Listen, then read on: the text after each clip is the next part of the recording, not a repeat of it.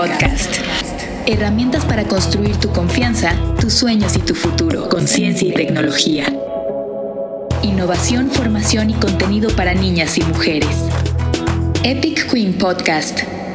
Hoy voy a hablar con una ingeniera de la NASA, sí, así como lo escucharon Queens.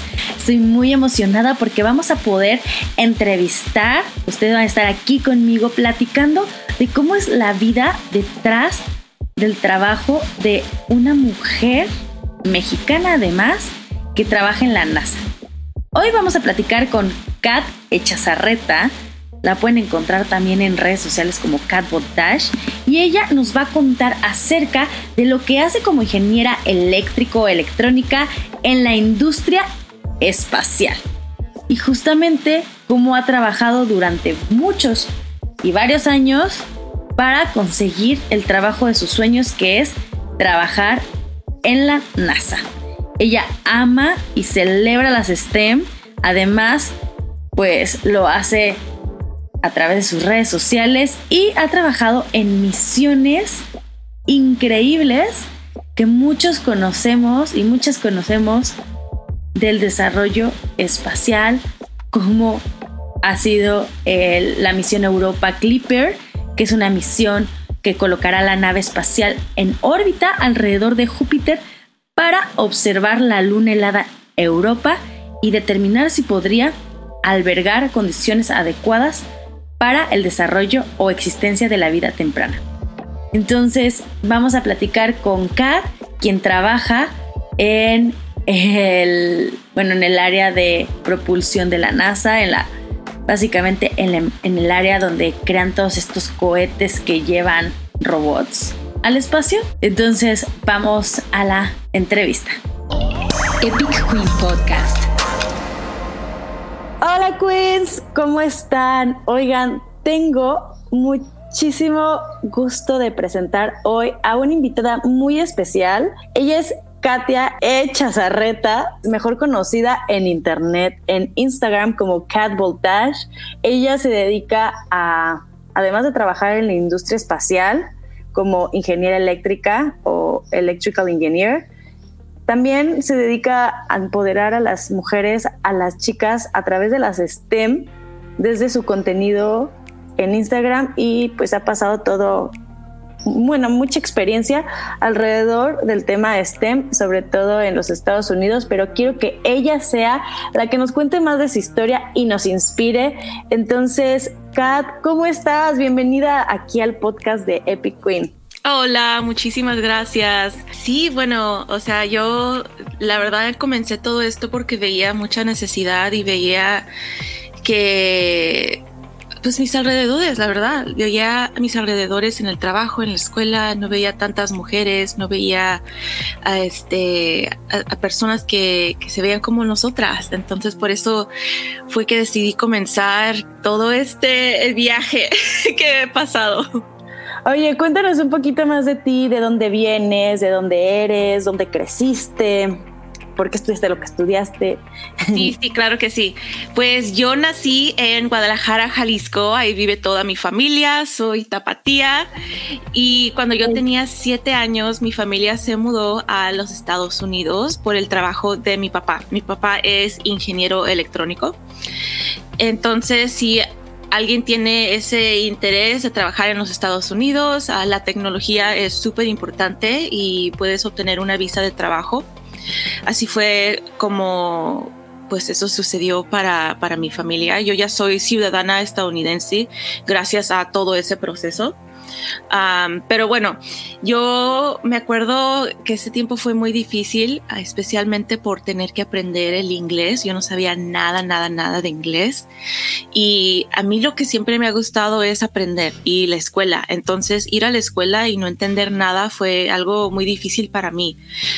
Lo, yo me acuerdo que, que tenía un temor de que no me vayan a pasar al siguiente grado. Yo quería seguir, yo quería aprender, yo quería eh, pues moverme al mismo tiempo que también todos mis compañeros y, las personas que eran de mi edad. Entonces le eché muchísimas ganas, especialmente cuando escuché una vez que mi maestra dijo, le dijo a mis papás que era muy posible que me iba a tener que quedar por, bueno, por, por, eso de que al mismo tiempo de que estaba aprendiendo el inglés, pues también no estaba entendiendo mucho de, de lo que estaba pasando en la clase. Entonces que lo mejor para mí sería que repitiera el año. Y dije, no, no, no, no, no, no, esto no va a pasar. Entonces, eh, pues me puse las pilas y aprendí el inglés y me empezó a ir mejor en la escuela y ya dijo mi maestra, ok, está bien, te pasamos. Um, entonces ya después de que pude lograr aprender el, inglés fue cuando ya me pude enfocar un poquito más en otras cosas. y también fue cuando encontré todo lo de la ciencia, la tecnología, la astronomía. O sea, me encantaba, me encantaba, me encantaba, especialmente el espacio yo estaba fascinada con el espacio y veía eh, shows de la tele o libros este, del espacio y, o sea, yo desde niña dije, yo quiero trabajar en eso, yo quiero trabajar en algo que nos va a ayudar a encontrar más respuestas sobre pues el universo. Entonces, desde niña, la verdad no sé dónde, de dónde lo saqué o cómo empezó nada más sé que desde que veía el cielo yo estaba fascinada y le seguí. Sí, justo te iba a preguntar como si te recuerdas algún momento detonador en el que hayas dicho, esto es lo que quiero, o a lo mejor ese momento en el que decidiste lo que querías estudiar tal vez, o porque sí. La verdad es que no sé es, algo que siempre he tenido conmigo desde que era niña. Yo creo que algo de esto también tiene que ver con, mi historia, o sea, con mudarme de México, dejar a toda la familia, venir a otro país y estar solita. O sea, era mi mamá, mis hermanos, mi papá y ya, no teníamos nada de familia. Y lo que siempre me acordaba, así como, como esa película, no me acuerdo cómo se llama, Bajo la misma luna, algo así. Así igualito me pasó a mí con mi familia, porque cuando, cuando hablaba con ellos en el teléfono, mi abuelita me decía, ah, ya viste la luna, ya viste la luna, está bien bonita la luna. Ah, y ahí iba y veía la luna y, pensaba, ah, pues es, esta es la luna de, la que está hablando mi abuelita, no estamos tan lejos. y desde ahí empezó todo, de que podemos estar en lugares tan diferentes, pero igual podemos ver al cielo y sentirnos como cerquita, sentirnos como que no... E, e, el, planeta no está tan grande como, como pensamos. Entonces yo creo que ahí fue donde la verdad empezó, empezó todo, aunque no me acuerdo de así de un momento específico. Ay, pues la verdad es que siento que muchas veces sí tiene que ver con lo que nos enseñan, lo que vemos en nuestra casa, con los shows de televisión y, si no nos damos cuenta de dónde viene no pasa nada, pero creo que a veces sí tiene o tiene que ver con la pasión que tiene uno, ¿no? Y si esa es tu pasión, cuéntanos un poquito más de, lo, de tu carrera, qué estudiaste eh, y cuándo empezaste a dedicarte eh, a trabajar en la industria espacial sí, bueno, pues yo eh, soy ingeniera eléctrica electrónica. En los Estados Unidos es un poco diferente. al principio yo decía ingeniera eléctrica porque mi, título se llama Electrical Engineer. Ah, pero después de que empecé a, poner TikToks y más contenido en español, como que estaba confundida la gente y yo decía, pero ¿por qué? Si así se llama. y ya empecé a preguntar y empecé a buscar y fue cuando me di cuenta que en México de hecho está separada la carrera. Lo que para mí fue una carrera sola, en México se hace en dos separadas, que sería la eléctrica y la electrónica. Sí. Ah, Justo por eso estaba confundida de que no sé cómo decirte, electrical engineer o electronical engineer, pero ok. Sí, sí, y aquí se estudia todo. Y ya cuando terminas con eso, ya puedes tú elegir cuál te gusta más y, a dónde meterte. pero entonces eso que yo estudié, que sería lo equivalente de la eléctrica y electrónica junta. pero yo me acuerdo que, bueno, mi papá, como les dije, es ingeniero electrónico. Entonces yo veía mucho de eso en mi casa.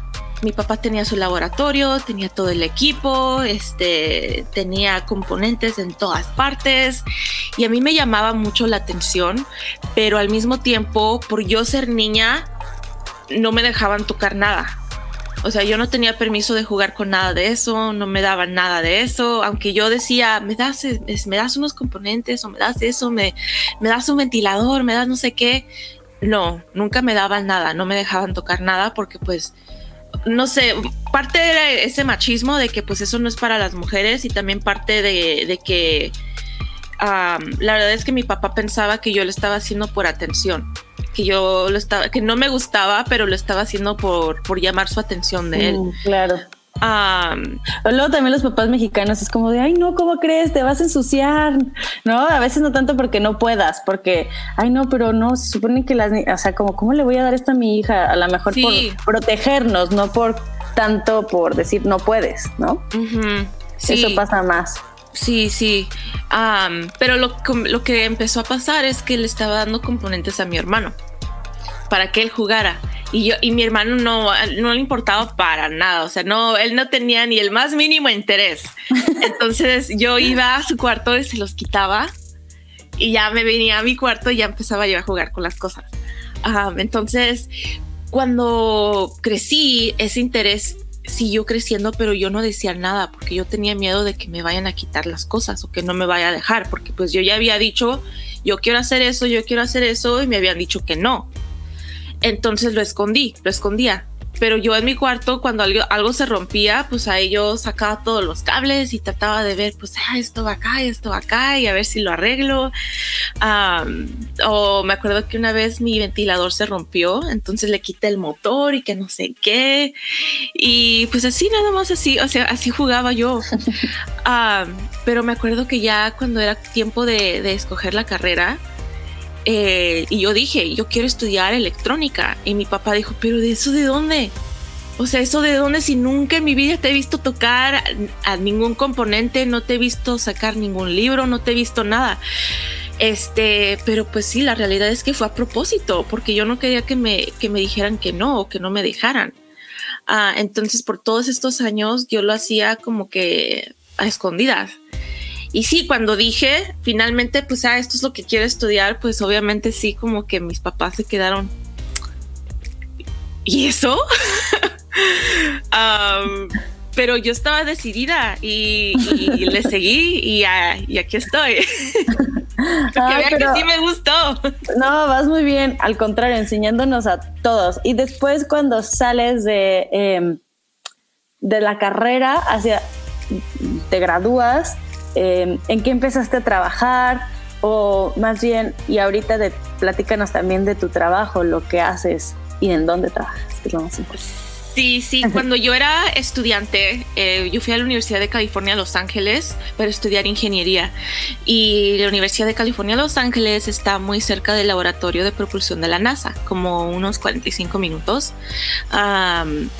entonces, ese era mi sueño, yo e, era mi meta, yo quería trabajar ahí, especialmente como estudiante porque pues esa experiencia es increíble. ya sales como, como ingeniera pues con mucha experiencia cuando puedes lograr eh, una posición así durante tu, tu, experiencia académica. Entonces yo me acuerdo que apliqué y dije, ok, le voy a poner mi todo a esta aplicación y lo hice, pero no, o sea, no me contestaron nada. Y entonces yo ya había pensado, bueno, pues, pues yo, yo, yo traté, yo intenté, vamos a, intentar otra vez. Y como cinco meses después fue cuando me llamaron y me preguntaron que si estaba interesada en un trabajo que sería lo equivalente de una pasantía pero tenía que ser en persona, sería este, no a tiempo completo, nada más como unas de 12 a 20 horas a la semana, pero tenía que ser durante el año, o sea, al mismo tiempo cuando al mismo tiempo de, cuando yo estaba yendo a la escuela. No sería en el verano, porque aquí se usa mucho de que son las pasantías en verano, como de 10, 13 semanas y trabajas a tiempo completo. Sí. Y lo bueno era que pues yo vivía ahí, yo vivía muy cerca, aunque eran 45 minutos, pero pues te aguantas, ¿verdad? y, vas. Ah, entonces les dije que claro que sí, que me encantaría entrevistar. Y hice mi entrevista y cuando hice la entrevista fue cuando me di cuenta que la posición pues como que no era para mí.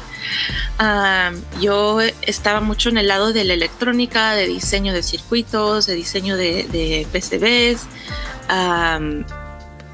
que son las tarjetas. Y pues esta posición era para programación, que pues para mí, yo nunca he sido buena en la programación. O sea, le echo ganas y hago lo que puedo y este, hago lo que necesito, pero no así como de que quisiera hacerlo mi carrera, pues no. Ah, pero dije, bueno, es una oportunidad, no vamos a desperdiciar las oportunidades y pues estando ya ahí es más fácil moverse. Sí, claro. Eh, entonces ya, pues hice la entrevista y me acuerdo que busqué a la persona que me iba a entrevistar. Cuando me mandó correo me dejó su nombre, entonces lo busqué en internet, busqué todo lo que pudiera de, eh, de él, este, vi todas sus misiones, todo su trabajo, entonces tenía muchas preguntas que, también que hacerle a él, porque dije, bueno, si me dan esta posición o no, igual tengo a un ingeniero de la NASA aquí en el teléfono claro. Entonces hay que hacerle las preguntas que he tenido eh, por años. Es una oportunidad también para mí de, platicar con esta persona y nos llevamos súper bien. Él también es, es, es mexicano. Ah, y, entonces así nos, nos, quedamos platicando, le hice todas mis preguntas y bueno, a, final de todo eso, pues sí, obviamente la posición no era para mí, sí, siempre va a haber alguien con más experiencia que tú en el área que tú te especializas. claro. Imagínate en esto, que no era mi área para nada. Ah, pero le gustó tanto nuestra entrevista y todo lo que platicamos y mi energía que de hecho abrieron una posición en electrónica para que yo pudiera entrar a trabajar con ellos. Así que que ah, no se les olvide lo importante que es este, la entrevista y, llegar presente, llegar lista, especialmente cuando como que no sientes que esta posición es para ti, eh, porque siempre hay, siempre hay opciones.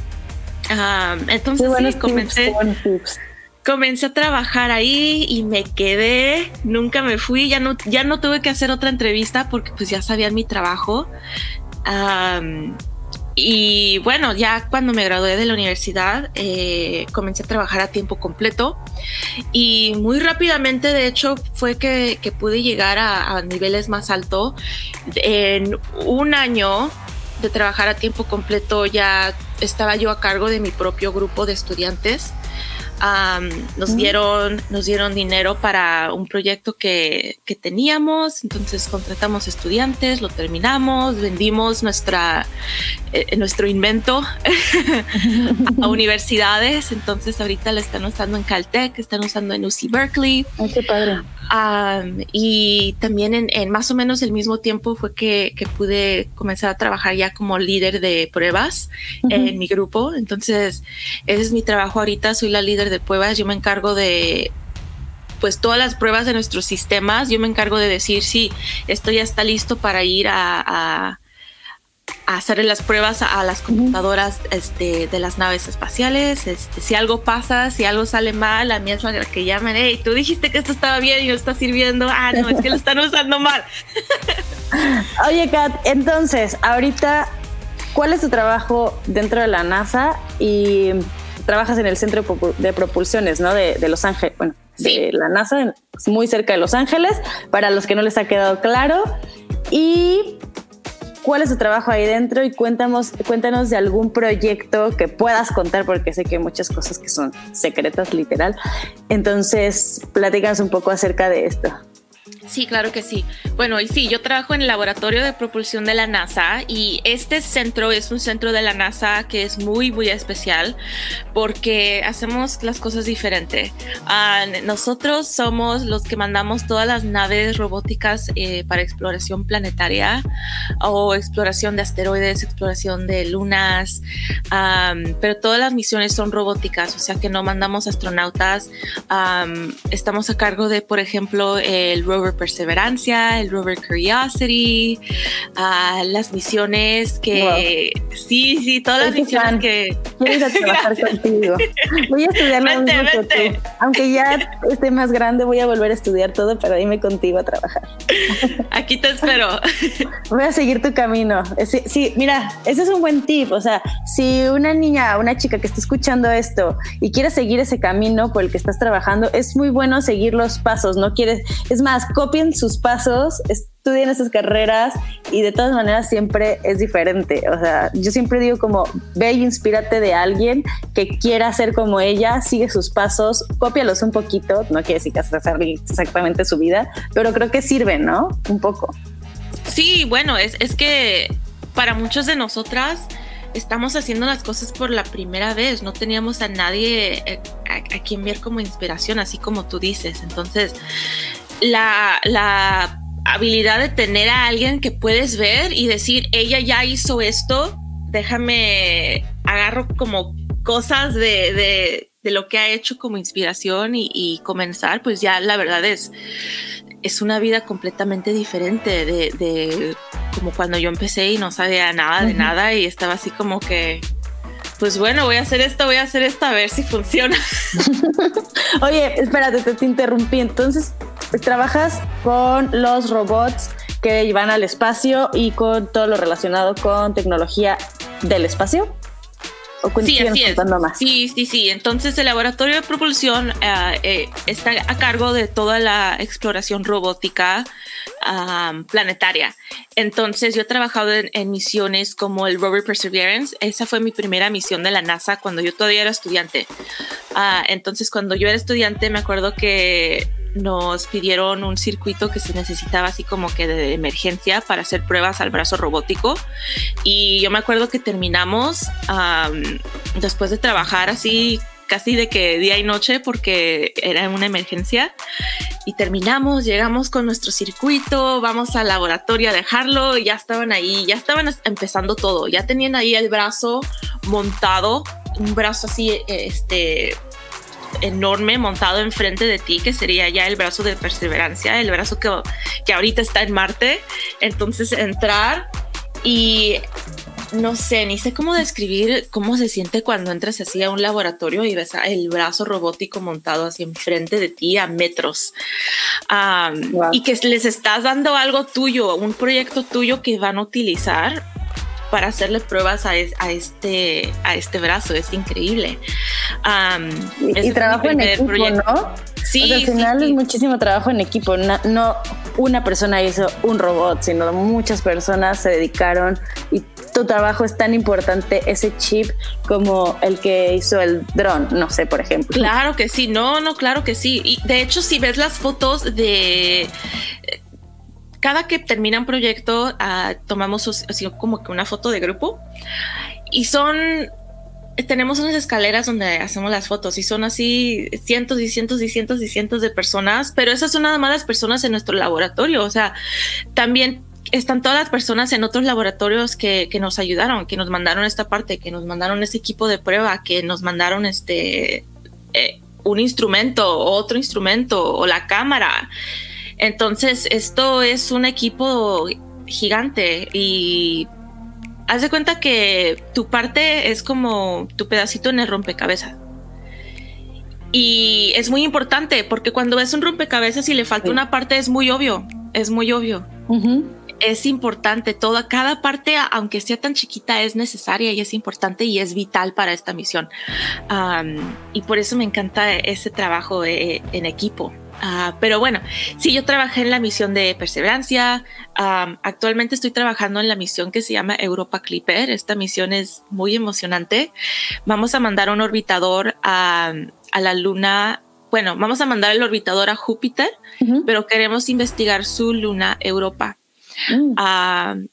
pero vamos a orbitar a Júpiter porque Europa está bajo mucha ah, radiación.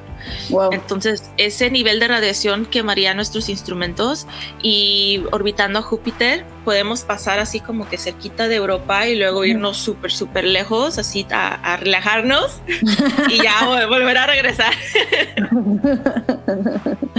Muy bien. Ay, wow, me encantan los proyectos que estás hablando. O sea, y me encanta conocer a alguien, además con sangre mexicana, que puede decir que todo lo que está haciendo para que podamos conocer el universo, cambiar el mundo.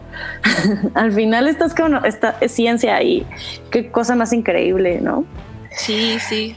Kat, oye, em, ¿alguna vez, ahora vamos a platicar un poquito, ¿alguna vez has sentido que alguien te ha limitado o algo a tus sueños, a conseguir lo que quieres? ¿Te has sentido limitada? bueno, pues existe la realidad de que soy mujer, soy mujer mexicana y yo sé que también a, pues las mujeres eh, queriendo algo diferente, ¿verdad? Que, queremos nuestra carrera, que queremos ser independientes, que no queremos nada más eh, casarnos, tener hijos, estar en la casa todo el día, que bueno, es también muy importante. Si, si tú eliges esa vida, eh, perfecto, pero es, eso, eso es lo importante, que sea tu elección, que tú quieras eso. Eso es lo que a mí me importa. que nadie tenga que hacer algo porque tiene que, porque alguien le está diciendo que esto es lo que tú tienes que hacer.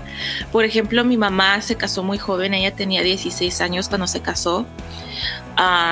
y pues típico de, de, las tradiciones, ¿verdad? Mi papá no la dejó estudiar, nunca la dejó terminar una carrera, no la dejaba aprender a manejar, no quería que aprendiera a pagar este, nada. Eh, no quería que supiera cómo hacer nada porque quería que fuera 100% dependiente de él. Y así es como pasa en, en muchas familias. Entonces, para mi mamá fue muy importante que nosotras tuviéramos una carrera, que fuéramos independientes, que aunque, aunque eligiéramos una vida como mamás, que tuviéramos como que un plan B, ¿verdad? Por si algo pasa, que no nos tuviéramos que quedar por necesidad. eso es lo que le importaba mucho a ella. Entonces yo crecí con, con esa idea de que yo quería ser independiente, yo quería mi carrera. Y bueno, es una cosa decirlo y es otra cosa vivirlo, porque cuando comencé con, con, mi carrera y estaba yendo a la escuela y todo eso, pues obviamente fue cuando, pues sí, conocí a muchas personas que en mi vida, como en la escuela o en trabajos, cosas así, que no pensaban que las mujeres deberían estar aquí, que serían esas mismas personas que están, están forzando a sus esposas o hijas que se queden en la casa, esas eran las mismas personas con las que yo tenía que trabajar o eran mis profesores o eran mis compañeros. Mm. Entonces, pues claro que sí, me dijeron de cosas, me han dicho de todo. Eh, me han dicho de que, ¿y qué estás haciendo aquí? Ni siquiera sabes, vete a hacernos un sándwich, ahí, ahí, ahí es donde estarías mejor. O una vez un profesor que yo tenía, o sea, era súper obvio que no, no quería a, las estudiantes mujeres en su clase. Él no pensaba que deberíamos estar ahí, entonces lo que hacía es que nos hacía preguntas a las mujeres nada más hasta que no pudiéramos contestar ya, hasta que o no sabíamos o dijéramos algo mal. Y, y entonces él, era cuando él comenzaba a decir, este, ah, pues por eso es que no deberían estar aquí, por eso es que no me gusta tener a las mujeres aquí. Y luego iba con un hombre y decía, tú sí sabes, ¿verdad? Tú, sí, claro que él sabe, él sabe, claro que sí. Yo le hubiera pero no le preguntaba. Nada más le decía, él sabe. Ah, ok. Sí, él sabe y él, sí, sí sé. Y de qué Ajá, pero no, nunca, o sea, no sabía y no le preguntaban. Entonces, cosas así, pues pasan, cosas así son muy comunes todavía, desafortunadamente. seguro te pasa, sé que te ha pasado en, en, por ejemplo, en redes. Ahorita tú que decidiste ser muy activa en Instagram, porque bueno, o sea, puedes tener la carrera de tus sueños, que es lo que estás haciendo, y además decidiste exponerte y comunicarlo en redes sociales, ¿no? Y sé que de repente te contestan en comentarios en TikTok o en Instagram de que seguro no sabes, seguro solo es la foto bonita, ¿no? O sea, creo que sí, te ha pasado. Sí, sí, sí, sí, claro que sí. Y de hecho, yo tengo dos cuentas de TikTok, una en inglés y una en español. Y al principio, de hecho, me, me mandaban más comentarios como de hate en mi cuenta en español que en la de inglés. Y para mí fue como que un shock, ¿verdad? Porque yo estoy haciendo esto porque yo quería compartir todo lo que estoy haciendo con la comunidad latina, que yo sé que no somos muchos que estamos haciendo esto, yo sé que es muy importante para ellos también ver que esto es posible y estar comenzando en algo así no sentirme al 100% con mi español, porque pues como te dije que yo, yo crecí aquí, yo soy, yo vivo en los Estados Unidos desde que tengo siete años. Mi español, mi, mi, aprendizaje de español formal terminó a los siete años. Ya después es puro de lo que hablaba con mi mamá. Y mi mamá, pues, si yo decía algo mal, no me iba a corregir. Ella entendía lo que yo decía, entonces yo seguía. um, entonces. Pero hablo súper bien español. Gracias. y sí, era exponerme a eso, yo eh, exponerme a, que, bueno, mi español no es perfecto, estoy echándole ganas, yo quiero ayudar a la comunidad y me llegaban comentarios de, de hombres, la realidad, que las mujeres nunca me han dicho nada, eran hombres que decían, este, oh, seguro lo que estás haciendo es, arreglar las tazas de, de las naves o tu trabajo fue limpiar las tazas de los astronautas, tu trabajo fue este, sacar las, las, el desecho humano de, de las naves espaciales. Eh, que primero que nada, nuestras naves no tienen nada de desecho humano porque no llevamos humanos, entonces ni siquiera están poniendo atención. y segundo, este, pues Obviamente lo hacen por la inseguridad que todavía sienten mucha, muchos hombres, ¿verdad? Al ver a mujeres que están haciendo cosas así. Y sí, claro que sí. O sea, al principio, pues te duele, obviamente, de que, de que tu comunidad es la que te esté haciendo eso yo ya estaba acostumbrada a los comentarios así de inglés, de personas de aquí, de que, este, oh, estás robándote los trabajos y que no sé qué. Pero cuando empezó a llegar también de, la comunidad Latinoamérica, pues eso sí también fue un poquito más difícil para mí. no sé si has visto la película de, de Selena eh, con Jennifer López que ella, ella le decía a su papá que este, pues se sentía como que no era ni de aquí ni de allá. De aquí siempre va a haber alguien que te diga, pues no eres de aquí, vete a tu país. Y luego en tu país siempre va a haber alguien que diga, pues te, tampoco eres de aquí, ya eres de allá. Entonces como que te sientes que estás en medio y no perteneces a ningún lugar. Y sí, sí puede ser un poco difícil. Eh, no, pues además es tu casa, o sea, Estados Unidos es tu casa, es tu hogar y sentir que hay un grupo de personas, lo bueno que pues han cambiado de presidente, ya cambian de presidente, pero que en un momento hay un grupo de personas que se dedicaron a desestimar lo que tú llamas hogar, o sea, que ustedes les dijeran como no son de aquí, eh, váyanse a su país y aunque eh, tienes el mismo derecho, estás totalmente legal, eh, has trabajado muchísimo por, por, bueno, por Estados Unidos y que de repente te digan que no eres de ahí, creo que ha de ser fuerte, o sea, ha de ser complicado y bueno, lo único que toca es ignorar esos comentarios porque ¿qué puedes hacer, no? Pues sí, no vas a cambiar la opinión de esas personas. Mejor Ojalá que no Ay, sí. Bueno, pues para ir terminando, eh, ir cerrando, eh, a ver, un segundo, como que se está yendo el internet. A ver, aquí, ya. Algo que no hayas tocado ahorita y que quisieras platicar y alguna recomendación para las chicas que nos están escuchando.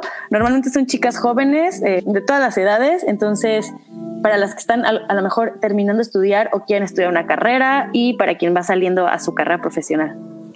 Sí, sí, claro que sí. Bueno, platicamos un poquito sobre, obviamente, las experiencias no tan buenas, pero yo quiero dejarlas con, algo positivo, que sería que la verdad es que yo no cambio nada aunque sí he pasado mucho, sí me han dicho de todo, sí he, pasado por muchas cosas así como les platiqué, al mismo tiempo me han hecho muy fuerte, soy una mujer muy fuerte.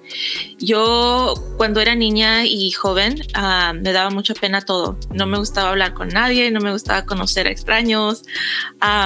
Y después de todo esto de que he tenido que aprender a, a defenderme, he tenido que aprender a no nada más defenderme a mí, pero a defender a mis compañeras y eh, pues también es importante acordarte de que, cuando alguien te hace algo, te dice algo, es importante que te defiendas, no nada más por ti, pero por la mujer que viene después de ti.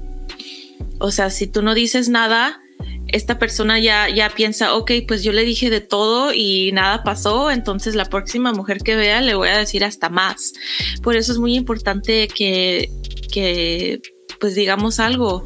Y gracias a eso he aprendido a ser muy, muy fuerte. Ahorita nadie me dice de nada.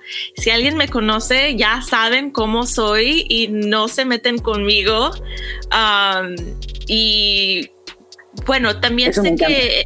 Sí, también sé que existe mucho la idea de que por ejemplo, como en trabajos que no te tomen en serio o cosas así, pero la verdad es que yo he podido lograr mucho. Yo sé que mis compañeros saben que yo sé, yo sé que mis jefes, mis líderes, este, saben que yo soy una de sus ingenieras eh, mejores.